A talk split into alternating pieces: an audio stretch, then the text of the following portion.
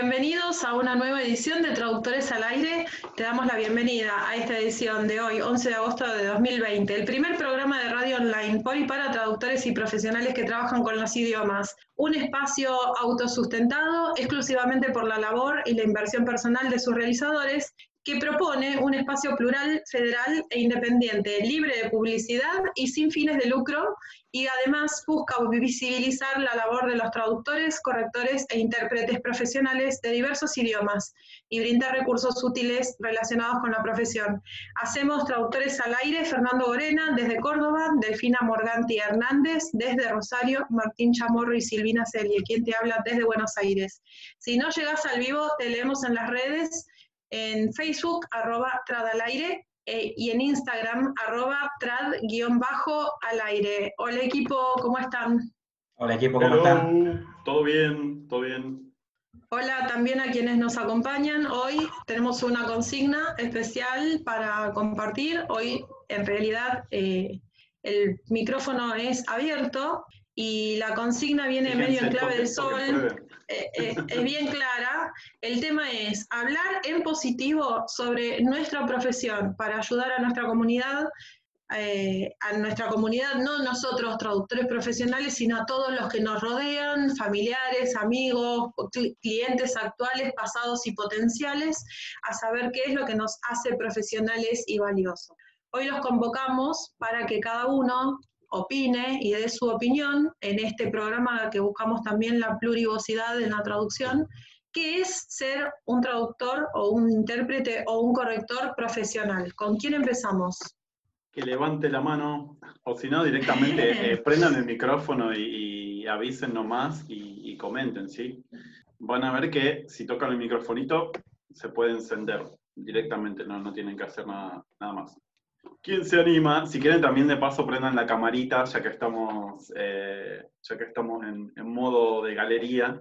Eh, pongan la camarita así también nos vemos, ¿sí? Yo recibí dos mensajes al toque que hicimos la publicación, o dos personas que me escribieron y están las dos acá, y a mí me gustaría que alguna de esas dos, que saben quién fue, si no quieren que las queme en público, eh, que comenten, porque la convocatoria les picó, así que vamos. Alguien que, abre el hielo. Ahí, prendió el micrófono. Sí, dale. Una, una fue Cari. Hola, Cari. Hola, eh, mira, no, sé si seré la más indicada en el sentido de, de que estoy eh, aplicando en este momento la traducción, pero obviamente que defenderla la voy a defender siempre y, me parece que sí, que vos, vos ya me, habrás, me te viste como alumna, eh, has visto lo que sufre uno como alumno y vos también fuiste alumna de, de, las cosas que no nos gustan, pero que hay que hacerlas como en toda carrera. Eh, pero sí, la verdad que el culo silla, como decías vos, que lleva esta, esta perdón, perdón, perdón. Eh, así lo dije, siempre lo dije así, sí. que lleva, digamos, esta, esta profesión es para que después, bueno, se, se denigre o se bastarde desde mismo desde dentro, como, como muchas veces lo escuchábamos. Eh, está bueno resaltar que, que es son horas de preparación y, bueno, del famoso triple chequeo que nosotros hacemos y todo lo que se hace desde un traductor para que pueda llevar el, término más correcto al, usuario, ¿no? Entonces, como que me parece que ese en ese sentido uno se forma para darlo mejor y no hacer las cosas así nomás porque uno sabe el idioma extranjero al que le piden hacer algo eh, y se hagan así nomás las cosas. ¿Cómo, crees que, o sea, ¿qué, qué, cosas son las que vos valorás en otras personas como profesional y que vos incluirías en tu vida profesional como eh, persona que brinda servicios de traducción? Pues vos elegiste la carrera, ¿no? Sí. Eh, mm, ¿en, qué, ¿En qué sentido me decís? ¿De los profesores que me tocaron como, como No, de cualquier otro servicio. ¿Contratás a una persona ah. que venga a tu casa a hacer un trabajo o ah, contratás a alguien que te haga una página web? ¿Qué, qué valorás como profesional de, los servicios que contratás? Por sobre todo el trato, la humanidad. Eh, la verdad que siempre alguien que, que te cae bien desde, desde un principio y que te, te dice cómo, que te explica a veces también las cosas, cómo van a ser eh, y que te, saca, te desasna un poco, eh, eso está, está muy bueno porque lo, tengo como algo muy positivo y después también sirve para que yo recomiende y que el en boca en boca vaya de un lado a otro y esa persona se, se hace más conocida gracias a su labor.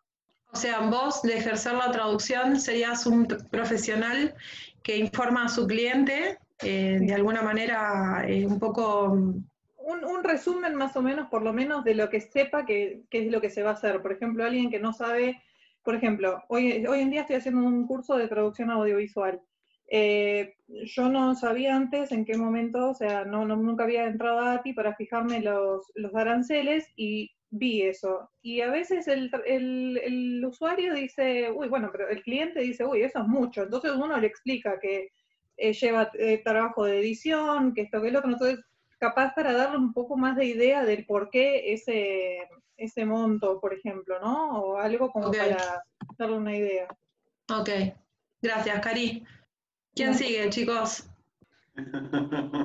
Vamos, Caro, vos también, vos fuiste la otra que me escribió. Pase al frente la alumna Ferraresi. Ay, bueno. ¿Qué quieren que diga de la traducción? ¿Qué es ser profesional? Porque vos te, vos te dedicas a la traducción. ¿Qué es yo me dedico a la traducción. Eh, a ver, yo me dedico a la traducción y a la docencia de traducción. O sea, en otra época yo fui docente de inglés como segunda lengua. Eh, llegué a dirigir una parte de eh, un departamento de inglés de una escuela que tenía, tiene hasta el día de hoy 1.500 alumnos la verdad es que la docencia te da unas cosas, la traducción te da otras, ¿no es cierto? Eh, pero si yo no hubiera estado en esta cuarentena enseñando traducción, o sea, si yo hubiera tenido que enseñar inglés en vez de traducción, mi amor que me la iba a ver negra. Porque no, no, no. Eh, para mí enseñar traducción es transmitir amor, ¿no?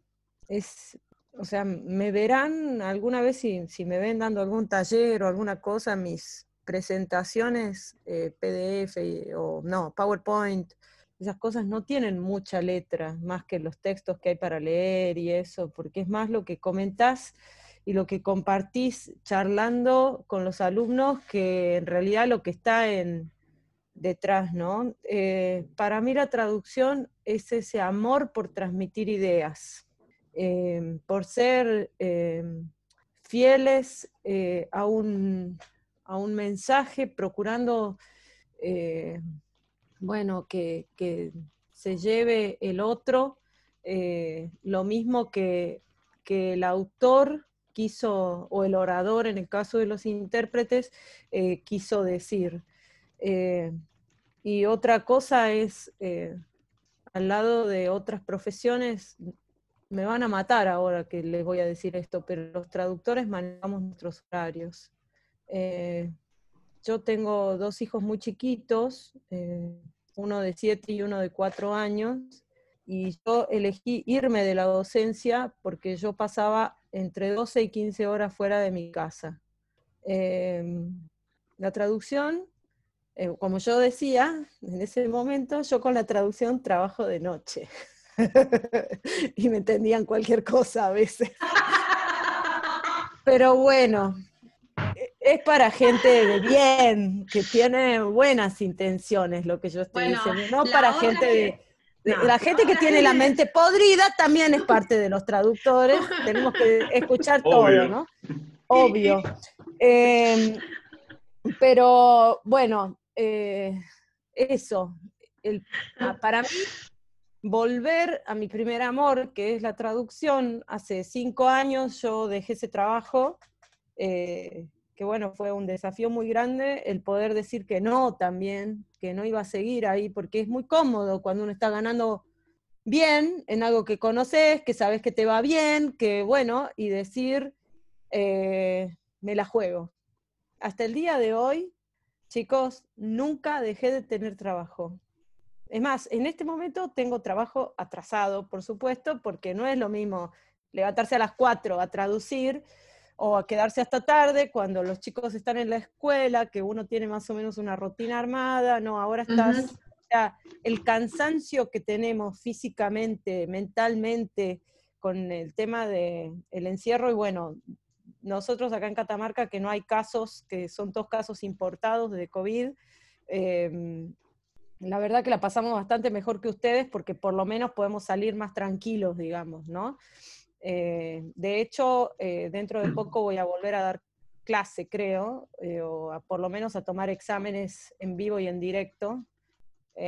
pero sí, me encanta, ¿cómo me dice Delfina que comente? Sí, espera, yo voy a, voy a, reformular la pregunta de Delfi, porque el tema de hoy es de qué se trata ser profesional, ¿no? Entonces la pregunta de Delphi es que, comentes cómo conseguiste trabajo, porque seguro que no fue de la noche a la mañana, pero yo preguntaría, ¿qué crees que vieron en vos, tus clientes, que les cerraste como profesional? ¿Qué es lo que te, si es que te dijeron o qué es lo que vos intuís que ven ellos en vos o qué les ofreces vos como profesional?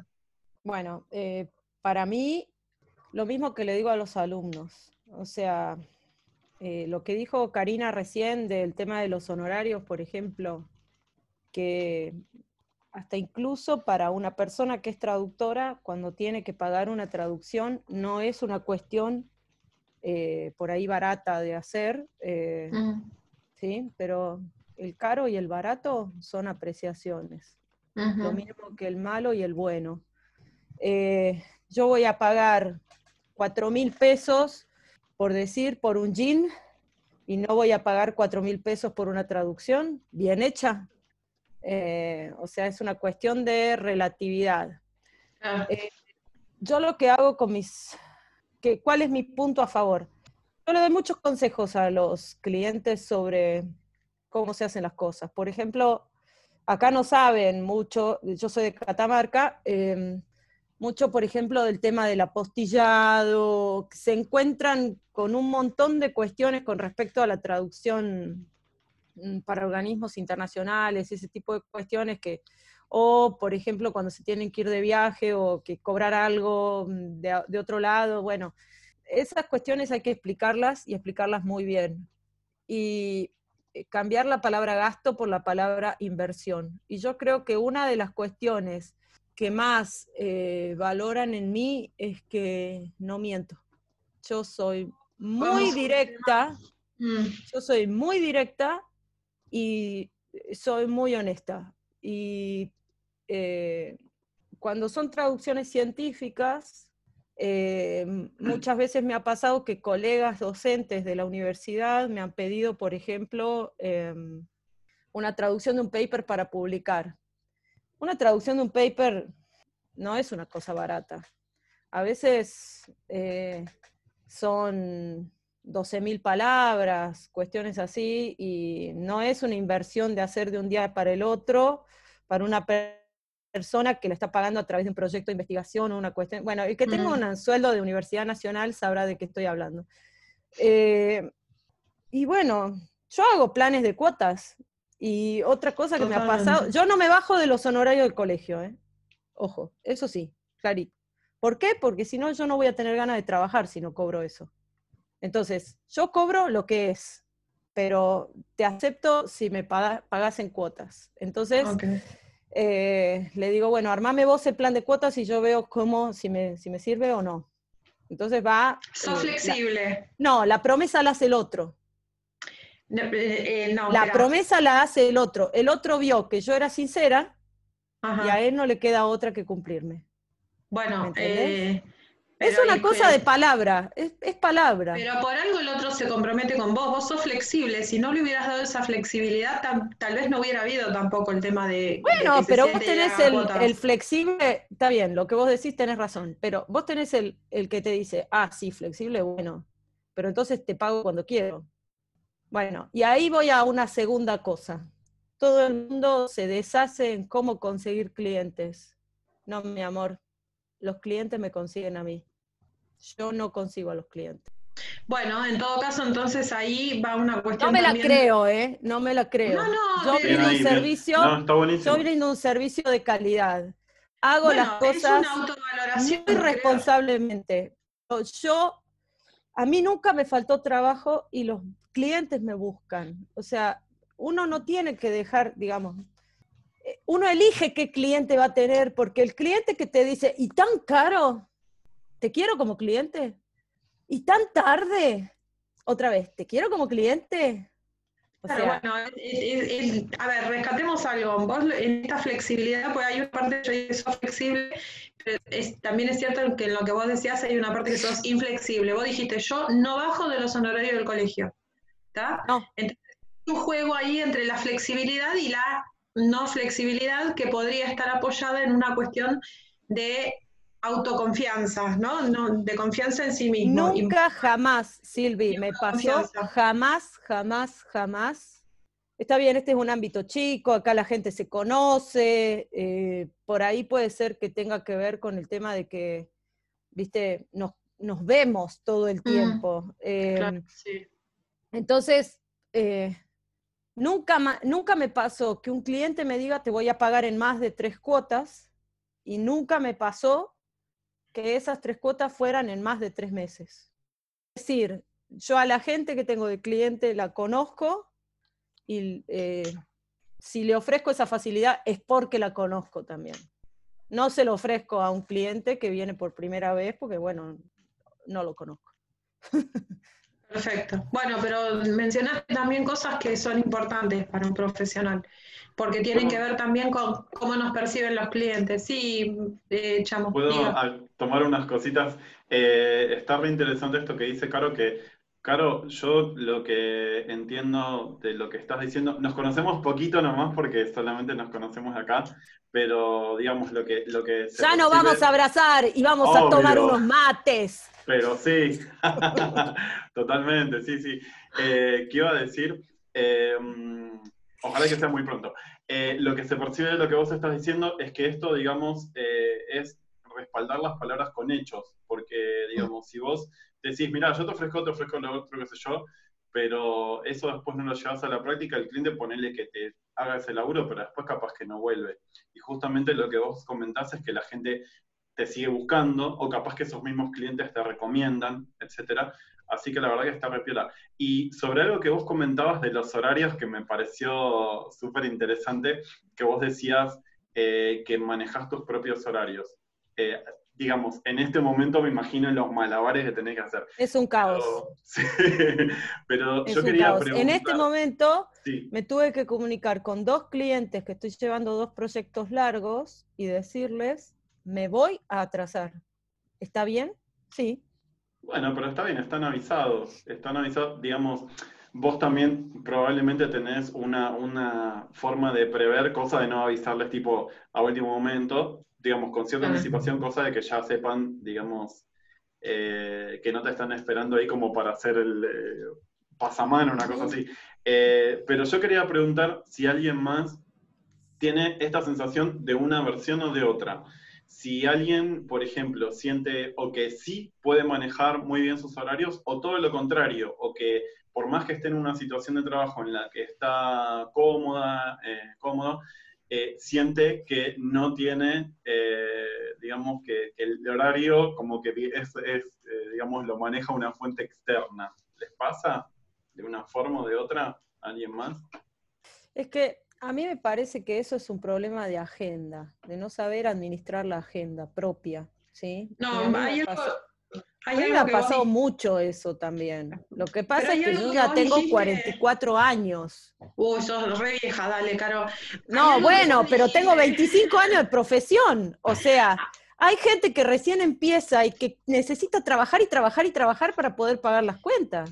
Bueno, pero eh, sí, espera, no mezclemos las cosas. Lo que, lo que Martín preguntaba recién tiene que ver con que en general, y, ahora eh, voy a intuir una parte de la pregunta, que tal vez no sea lo que vos preguntabas. O sea, vos preguntabas si a alguien más le pasa o a alguien más no le pasa esto de el tema del manejo del tiempo para trabajar. Vos mencionaste, Caro, eh, una cuestión que nos pasa a todas las mujeres que traducimos y tenemos hijos, que es el tema de los horarios del colegio. Los horarios del colegio te instalan una rutina que uno trata de aprovechar. Entonces, meto eso también en la pregunta como una ayuda, ¿no? Porque yo sostengo que no hay que laburar de noche, es cierto lo que vos decís. De noche no te suena el teléfono, no te suena el WhatsApp, no te tocan el timbre, no tenés un más descolgado en cualquier momento, pero la verdad es que también uno de día anda porque no traducir no es lo único que uno hace y hay cosas que hay que hacerlas con un cierto horario. Eh, entonces, es, es, un, es un tema laburar de noche. Que alguna vez te quedes de noche, bueno, pero laburar de noche, a menos que, que estés solo, ¿no? O sea, no hay resto de la familia y está todo bien. ¿A quién más le pasa, chicos, de los que chicos, chicas? Sí, la pregunta eh, era eso. ¿A quién le pasa y a quién le pasa totalmente lo contrario? Como para tener diferentes puntos de vista. Eh, de paso también como para que, digamos, eh, no se queden con una sola impresión, ¿cierto? ¿Puedo salir de acá? Perdón. Todo bien. Es la familia en casa. Sí. Mira, eh, yo, a mí me ha costado muchísimo manejar mis horarios, porque yo puedo siempre. Entonces, como yo soy superhéroe y puedo siempre, entonces puedo todo y me cargo de más. Y a veces te encontrás con un montón de cosas que tenés para hacer. Y en realidad eh, lo que uno debe hacer es ir de a poquito cortándose a uno mismo, en realidad, ¿no? Y yo vuelvo, yo elijo el horario en el cual yo, bueno, en, momentos normales de la vida, eh, en el cual yo em, voy a trabajar. Y es cierto lo que vos decís de, de, los hijos y qué sé yo, del horario de la escuela, pero no sé, bueno, cuando te agarra una urgencia, ahí ya no hay, no hay escuela que te salve. Cuando tenés una no, no, por supuesto. muy largo, no. No, no, no. No, mm. ahí lo mejor que puedes hacer es meterte con, el mate en una habitación y la conexión a internet y chao mundo, cuando termino nos vemos. A veces pasa, a veces pasa, sí, no debería ser, ¿no? Porque la, la verdad es que urgencia y traducción, eh, Dani, Dice Daniela, es muy difícil el tema de los horarios. En docencia son inamovibles, en traducción son móviles, pero uno termina trabajando al revés del resto. Y bueno, de eso un poco se trataba la pregunta de, Martín.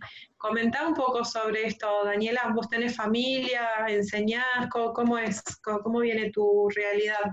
Sí, por las dudas te comento que Dani comentó que eh, en la casa había un poco de ruido, por eso no encendía el micrófono. Así que capaz que o tarda en prender el micrófono o tarda en, escribir en el chat, ¿sí? Por si acaso. Ok, Sí, bueno, es lo que pasa ahora. Es esta vida pandémica, ¿no? En donde estamos este, todos juntos todo el tiempo. Ahí intenta. Bueno, buenísimo, gracias. Ahí está. Ahí está. ¿Qué tal? ¿Cómo están? Bueno, sí, por ahí escuchan eh, algunos sonidos de fondo, ahora está un poco más tranquilo. cuarto esto de, bueno, ahí escuchan. Con Carolina, ¿no? Sí, sí, Vivir en cuarentena, tal cual, y con niños, compartiendo espacios, compartiendo dispositivos, eh, es complicado. Em, yo hago Totalmente. A mí me, gusta mucho la docencia, pero eh, bueno, tenía muy claro que me gustaba la docencia, eh, más que nada en superior, en universidad, no tanto en colegios secundarios. Y bueno, siempre me dejé el tiempo para también hacer traducción. De hecho, bueno, estoy como ayudante docente en traducción y eh, sigo manteniendo un espacio para las traducciones, que significa que por supuesto no me dedico al 100% y convivo con esta cuestión de, bueno, eh, la parte buena de tener un horario fijo, porque uno se organiza de una manera, que eso por ahí pasa con la docencia, y el tema de la, la, parte positiva de dedicarse a la traducción, en donde uno maneja los horarios, ¿no? Esto, por eso puse eso, que a veces todo tiene sus pros y sus contras, porque también me ha pasado en traducción recibir laburos súper buenos en plenas vacaciones. Ah, bueno, o sea, en plenas vacaciones docentes, eh, enero, digamos, ¿y qué hago? O sea, ¿es mi momento de vacaciones o agarro este laburo que está genial? ¿O me voy con el trabajo de vacaciones? Bueno, o sea, son decisiones. Yo fui tomando decisiones que tienen que ver con dejar el espacio para la traducción y poder mantener un mínimo en docencia porque es lo que me gusta.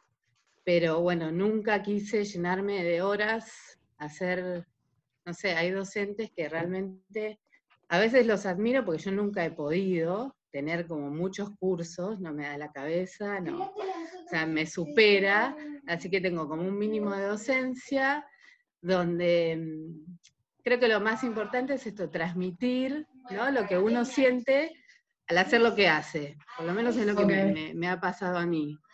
Y, y bueno, em, e, esto relacionado, lo estoy pensando también en relación a las primeras preguntas que hicieron, uno como profesional, eh, creo que el cliente enseguida percibe eso, ¿no? Uno cuando da un buen asesoramiento, cuando explica, cuando se toma el tiempo, cuando trata bien, es porque, bueno, tiene que ver seguramente con una parte de la personalidad, pero después con el servicio ese que brinda, con la seguridad de cada uno y con cómo, con lo contento o no que está con su trabajo. Yo creo que sí que eso se, transmite. Ahora bien, em, yo cuando me recibí estuve bastante tiempo, o sea, no sabía cómo era el tema de conseguir trabajo de traducción, cómo te lleva una primera traducción. Y después me di cuenta que em, con el tema del trabajo, Carolina dijo, el trabajo me encuentra a mí. O sea, yo no encuentro a los clientes, no los busco, ellos me encuentran. Y un poco pasa que cuando uno empieza a trabajar es, creo que lo que más trabajo te trae es el boca en boca, que tiene que ver con eh, cuán satisfecho se quedó el cliente.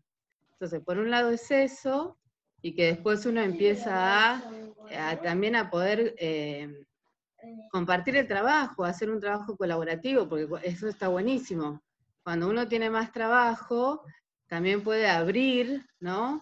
Abrir el campo, trabajar con otros colegas. Eh, sí. Y bueno, eso está buenísimo. Creo que al principio cuesta un poco y muchos se dan por vencidos en los primeros pasos, ¿no? Eh, sobre todo, bueno, yo soy de francés, no es... Eh, a veces uno dice, uy, de francés o de otra lengua, qué sé yo, alemán, lenguas que por ahí no son tan demandadas. Sí.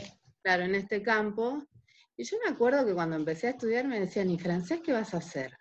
bueno, este, yo estaba convencida de que, o sea, había tenido una experiencia de intercambio empecé la carrera pensando que iba a ser intérprete, que me encantaba eso, después fue variando un poco, que también tiene que ver con las posibilidades que uno tiene, esa variación, y que se va enamorando de, otras, de otros aspectos que no conocía.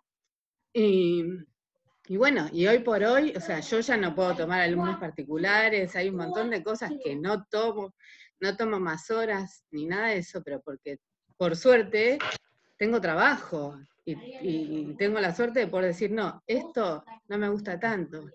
Así que te hago una pregunta, Dani. Te hago una pregunta. Y ahora le vamos a dar este eh, espacio también al, a lo que comenta Lucía. La pregunta es la siguiente. Eh, vos comentabas recién que sos docente.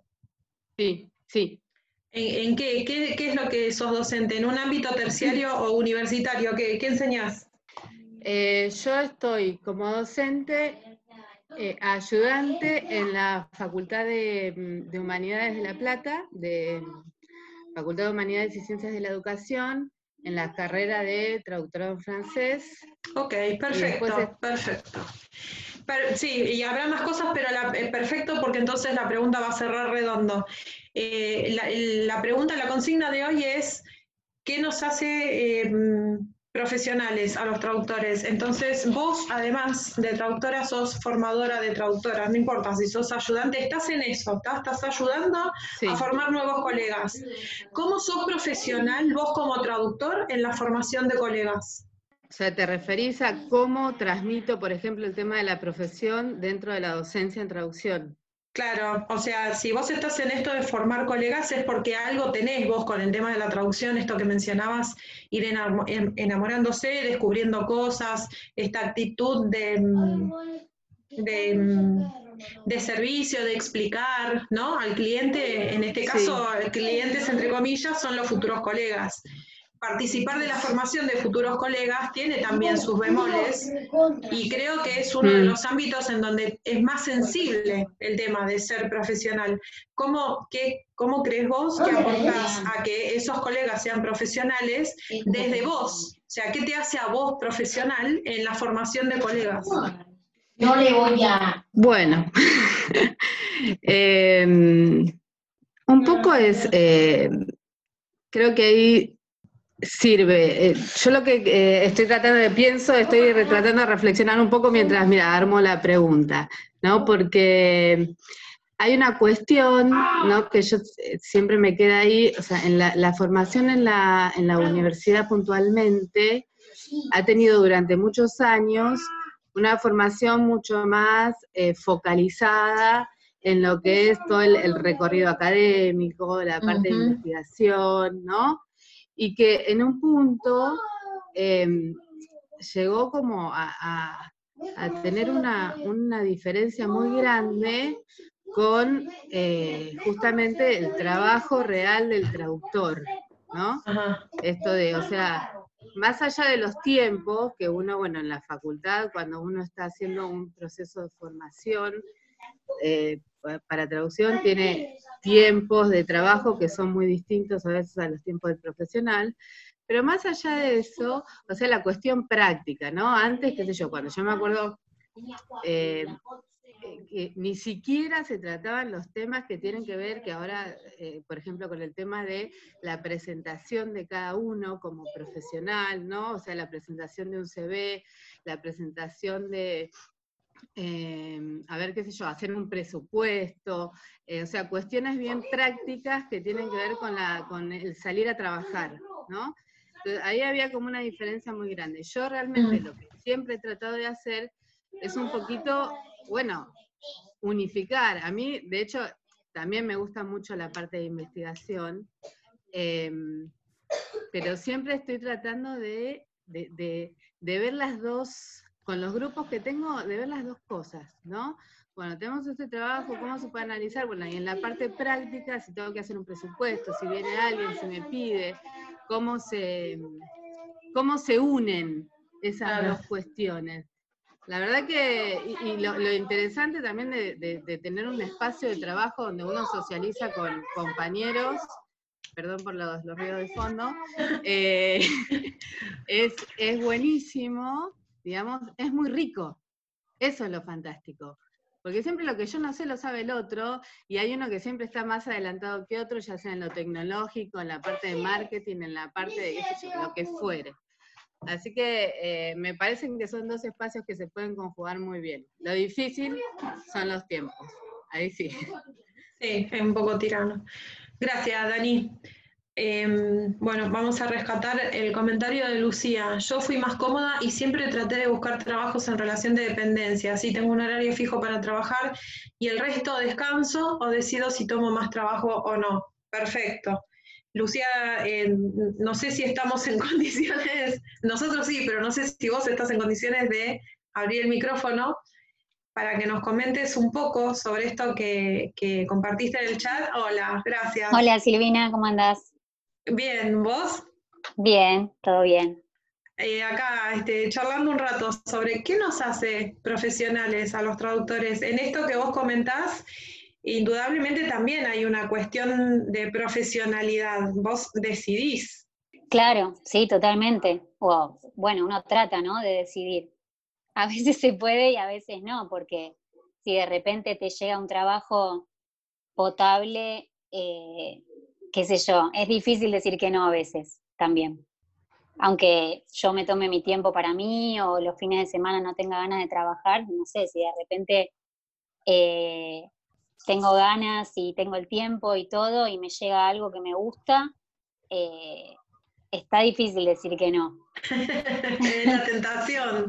Sí, es la tentación, tal cual. Y en, esos casos, digamos, cuando, digamos, la estructura esta que vos armaste te, está este, prendiendo una lucecita de, mira que esto va en contra de lo que armaste, pero igual decís que sí al cliente, ¿cómo sos profesional en esos casos?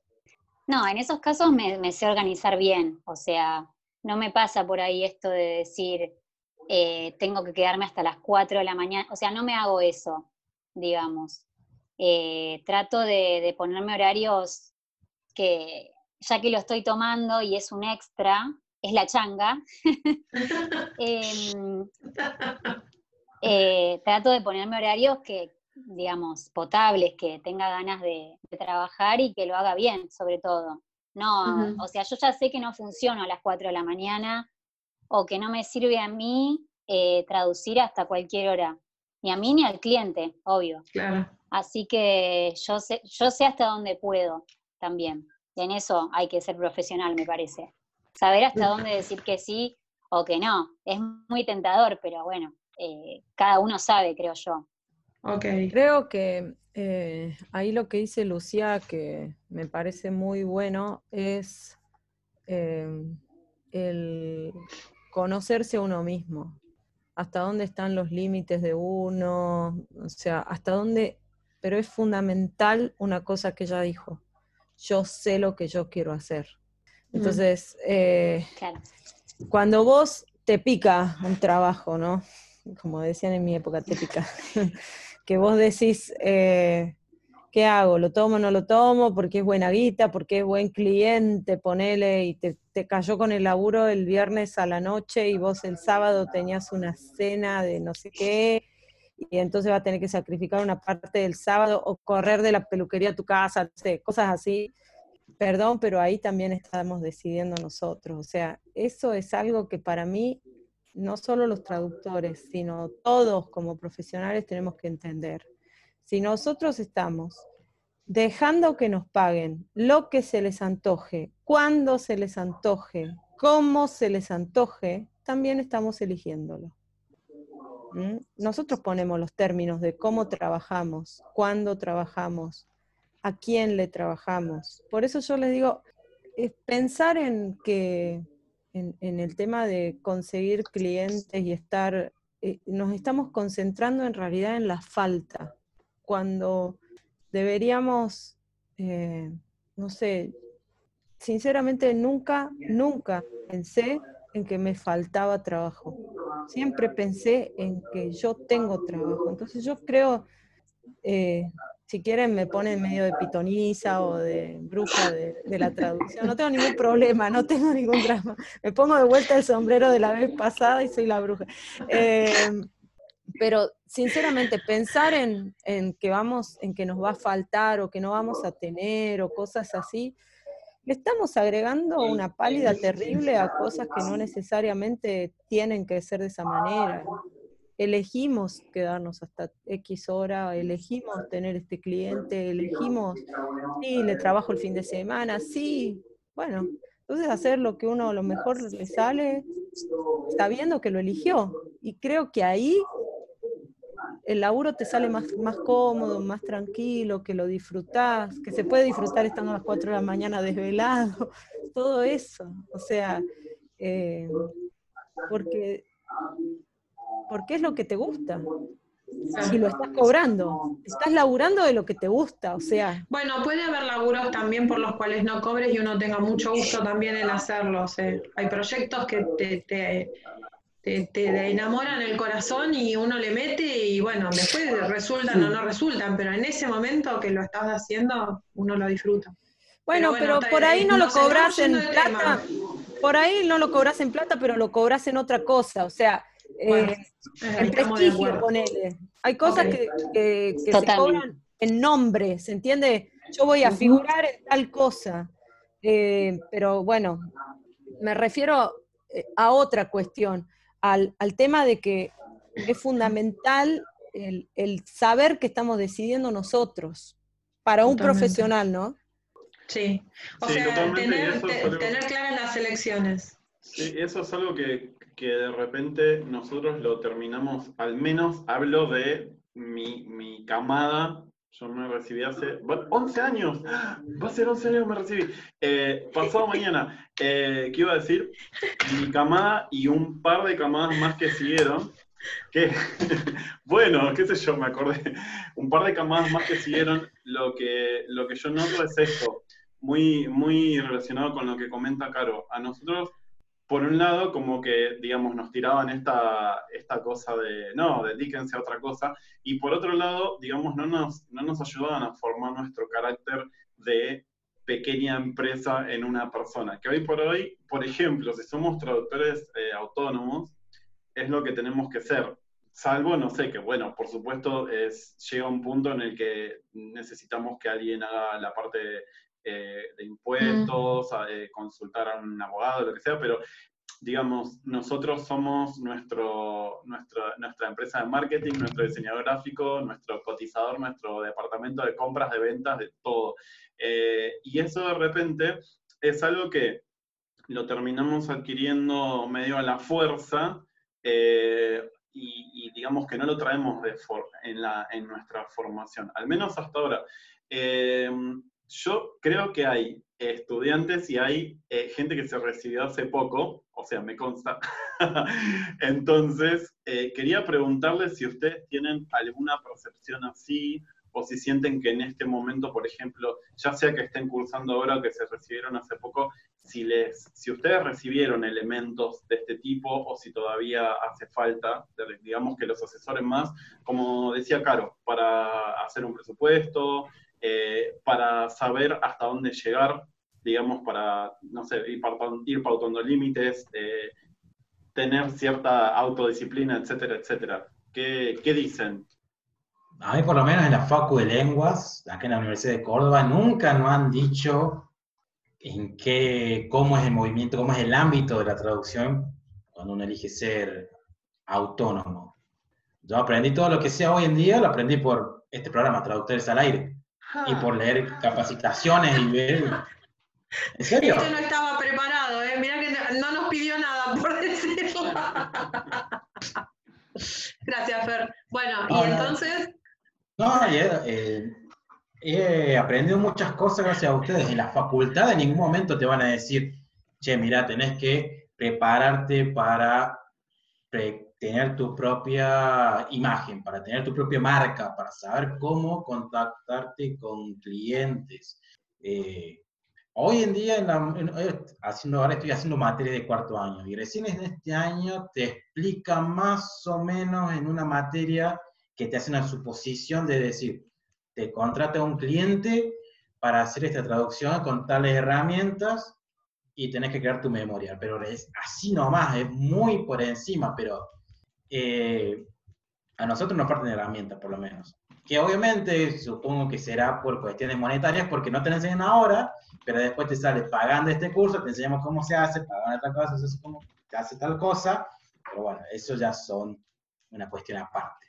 Bueno, convengamos algo. Eh, lo que decía, lo que dice Martín es cierto, es algo que está cambiando recién ahora pero porque también hay otras cosas que han cambiado y que hacen que esto ahora sea necesario, digamos, em, que quede de manera mm, expresamente mm, evidenciado, ¿no? De alguna forma. Antes no hacía falta como ahora el tema de la venta de la imagen, ni de las redes, ni de la página web, que bueno, dentro de todo lo que estamos hablando, creo que es el elemento que, más antiguo es la página web.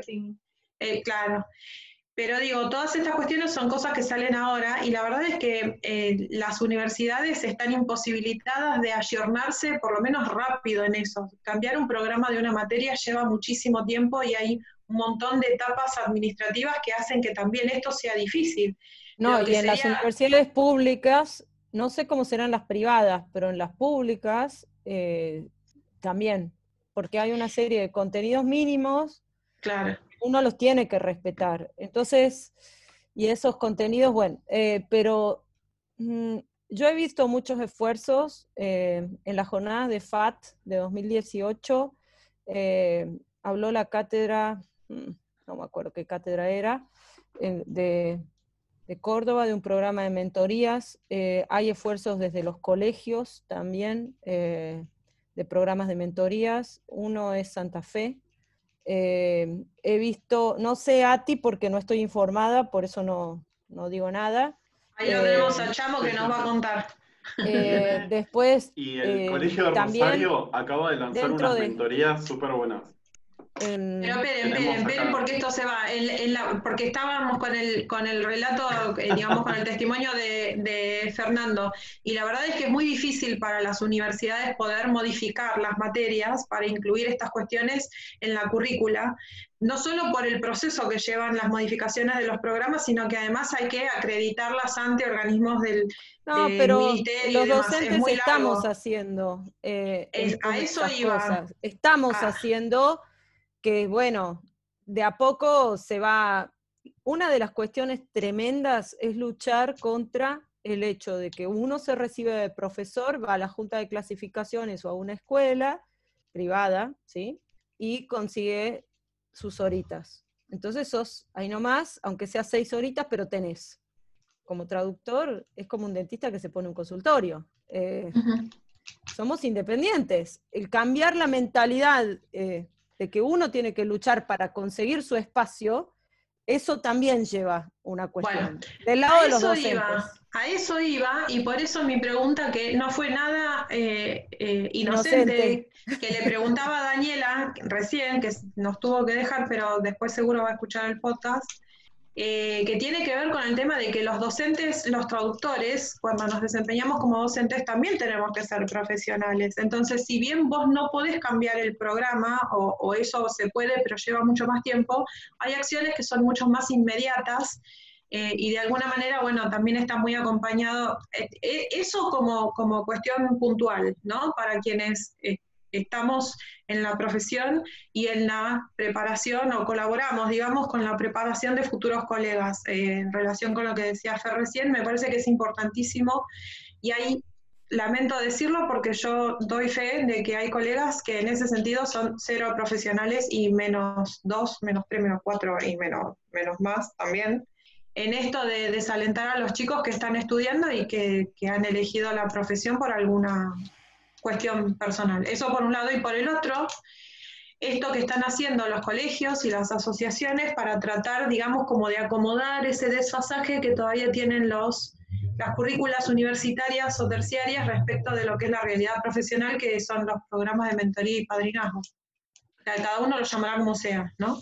Pero quiero decir, hay una cuestión ahí profesionalizante por parte de las entidades llamadas a, de alguna manera, eh, velar por, por, por, la práctica de la profesión.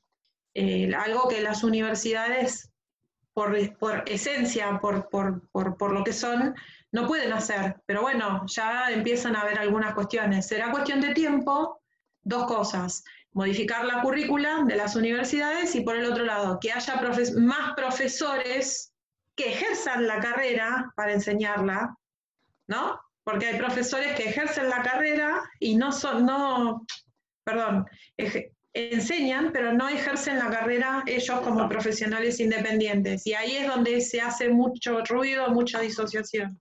Sí, mira, agrega, eh, Sil, agrega Euge Puliese, eh, pero hay muchas de estas cuestiones que los docentes podemos enseñarles o comentarles a los alumnos más allá del programa de la materia.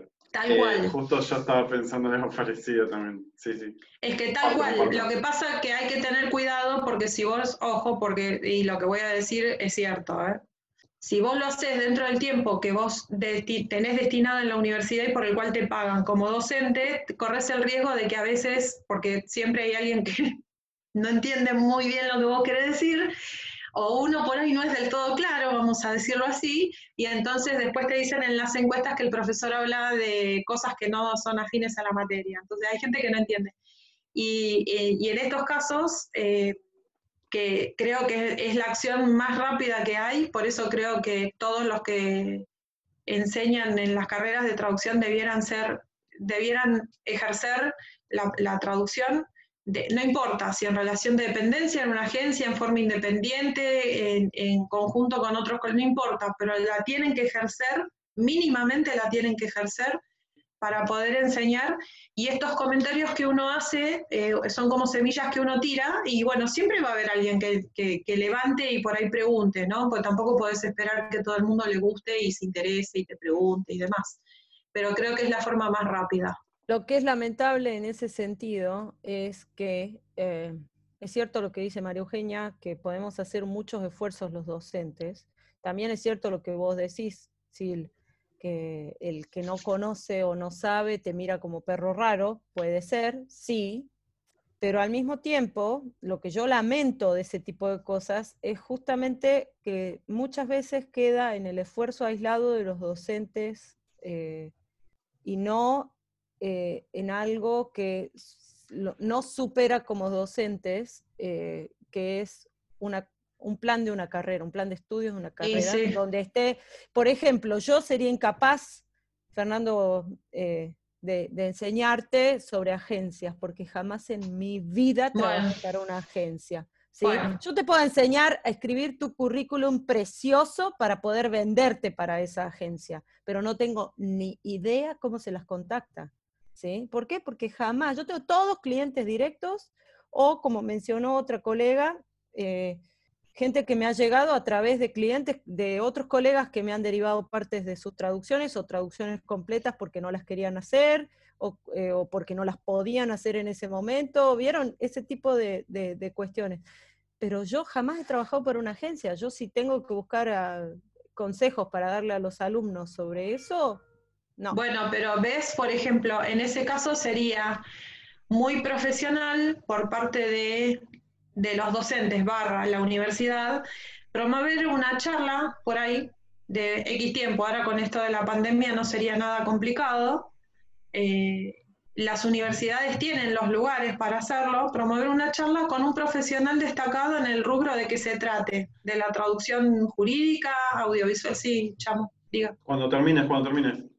Eso, eso, que hay universidades que tienen todo, vos vas, lo propones y por ahí no, eh, eh, inexplicablemente te dicen que no.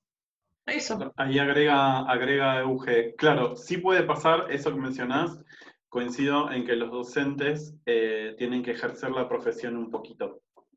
Sí, mínimamente, aunque sea. Y dice Maga, podemos recomendar charlas o cursos, y justo levantaba la mano para preguntarle a Maga algo que mencionó Fer, que Fer decía eh, lo de la marca, de repente que hoy por hoy se habla mucho de la marca, tipo arma tu marca personal, qué sé yo, y justo Maga en este último tiempo viene desarrollando su marca así de una forma muy, muy interesante porque es, eh, es eh, digamos, es divertida y a la vez es profesional. ¿Qué, ¿Qué podrías contarnos? ¿Tenés para aprender el micrófono? Ahí va, Joya. Sí, sí, creo que sí. ¿Se escucha? Ahí va, perfecto. Eh, bueno, coincido con las colegas, porque aparte también ejerzo como docente en el traductorado de, en el Olga Cosetini, eh, y coincido con los programas que están bastante desactualizados. Acá nosotros intentamos eh, actualizarlos y la verdad que es un proceso, un proceso administrativo que lleva mucho tiempo. Eh, y que es muy difícil, es una institución pública y bueno, hay que sortear muchos pasos, es un plan de estudio del año 1972, así que está eh, completamente obsoleto, podemos decir, en cuanto a, las nuevas formas de trabajo que tenemos hoy los, los traductores. Eh, sí creo que podemos recomendarle a nuestros alumnos charlas, cursos, si, por ejemplo, no trabajamos para agencias, sí tenemos muchos colegas que lo hacen y que, hacen eh, un trabajo enorme y, muy bueno. Eh, yo soy muy de recomendar eh, a colegas que, están en, marketing, a Delfina, por ejemplo, les recomiendo muchísimo a mis alumnos que, la sigan, que hagan cursos de marketing, que lo que no puedo dárselo yo, brindárselo yo como docente, que hay muchos colegas que sí lo pueden hacer. Y, eh, por ejemplo, en el caso de herramientas informáticas, eh, lo mismo.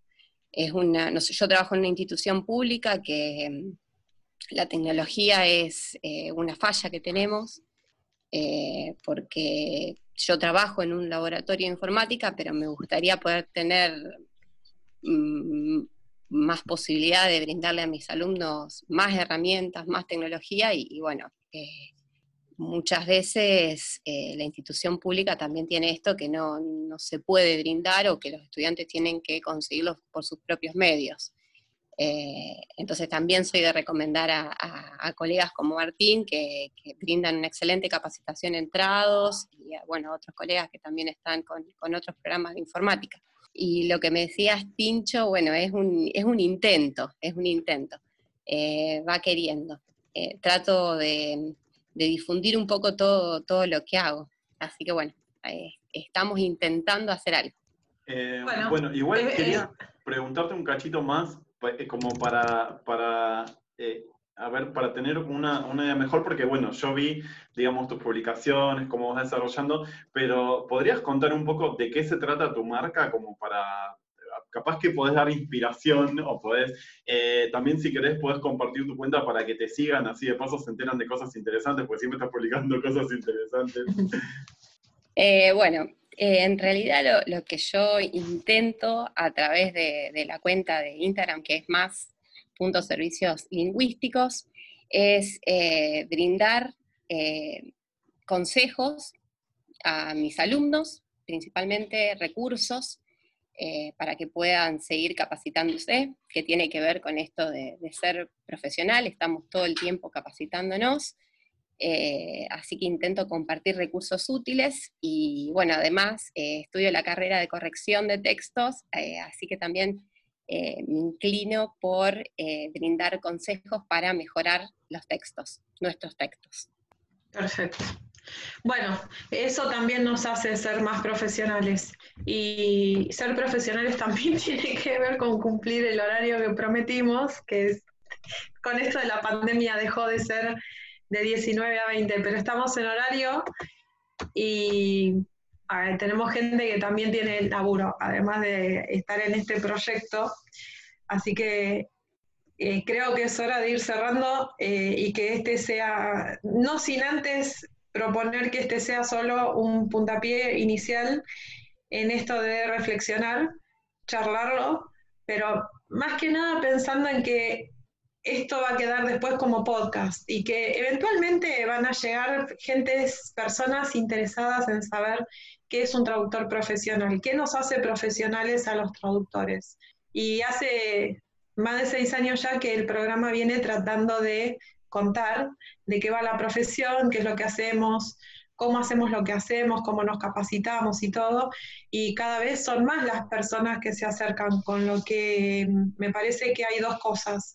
Necesitamos hacer más, por un lado, no solo por nosotros, para adentro, para nuestra profesión, sino también para nuestros clientes. Creo que la clave está en informar. Hay mucho desconocimiento al respecto, básicamente porque la contra que no es la prostitución de la profesión justamente, sino el desconocimiento, eh, nos lleva varias leguas de ventaja en este sentido. Así que necesitamos informar más, necesitamos charlarlo más, pero creo que también tiene que ver con una cuestión de ser tranquilos para poder estar ordenados y que el mensaje llegue claro, ¿no? Eh, el cliente que escucha atentamente al traductor que lo aconseja o que lo informa es un cliente que se va a quedar mucho más contento y más tranquilo él también porque sabe en, las manos de quien está. Creo que tenemos que hacer lo mismo con la comunidad que nos rodea, tranquilamente y claramente transmitir otro mensaje, que puede ser el de cada uno y está perfecto porque no todos nos dedicamos a lo mismo, ni todos somos buenos, muy buenos en lo mismo y, y está buenísimo porque eso nos hace un universo, pero el universo es caótico Así que de a poquito ir colaborando y nos leemos en las redes. Yo les agradezco a todos los que están, los que estuvieron y los que tuvieron que irse, eh, porque bueno, martes no es el mejor día para hacer el programa, pero así estamos. Eh, y les agradezco que se hayan, este, nos hayan brindado de este ratito de su tiempo. Eh, lamentablemente, Delphi, no sé si nos vas a poder escuchar. Seguramente va a haber mucho que podamos sacar de esta edición. Llegó para el brindis. Sí, ella está siempre igual ahí. Em, una lástima que, em, nos traicionó un poco, ¿no? La tecnología. Eh, veníamos re bien y me siento ya como cuando estábamos en la radio, pero bueno, seguimos acá y los volvemos a esperar. Ahí va, un saludo. Yo los saludo y les agradezco la participación a quienes este, se sumaron para ponerle voz a esto de qué nos hace ser profesionales y paso para que mis, mis coequippers también se despidan. Prendan la camarita que sacamos una fotito mientras saludo. El que pueda, ¿no? Porque con esto de la ya- pandemia. Yo ya digo gracias y hasta la próxima. Dale, gracias Fer también por, eh, digamos, de alguna manera representaste al estudiantado. Ahí va Delphi con el celu. Hoy cambiamos, hoy cambiamos el escenario. Ay, la pared naranja me muero. ¿Tenés una pared naranja en tu casa? Euge está ahí con un poquito. Ahí está. Ahí va. Ahí, ahí- ahí va, ahí va. Ahí Ahí, está, va. Ahí ahora está, sí. ahí está, A la una, a la una, a las dos, a las tres. Bueno, yo ahí. Gracias y nos vemos la próxima. Y muchas Dale, gracias genial. por todo. Fer, quedó calladito. Gracias. No, gracias equipo por la oportunidad para aportar mi parte como estudiante en esta hermosa profesión. Genial. Gracias a todos. Buena semana. Cuídense mucho. Nos vemos el otro martes.